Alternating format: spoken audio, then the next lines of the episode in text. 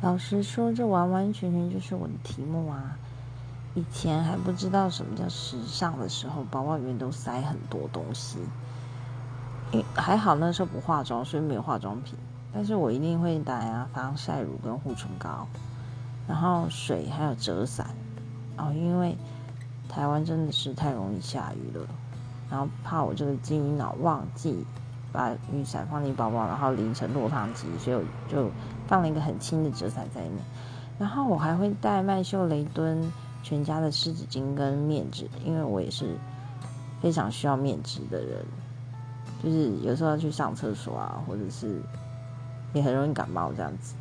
然后呢，啊，反正就是如果朋友要找什么东西来跟我借，我几乎大概都会有。当然啦，现在有比较收敛一点，走时尚路线。呵呵呵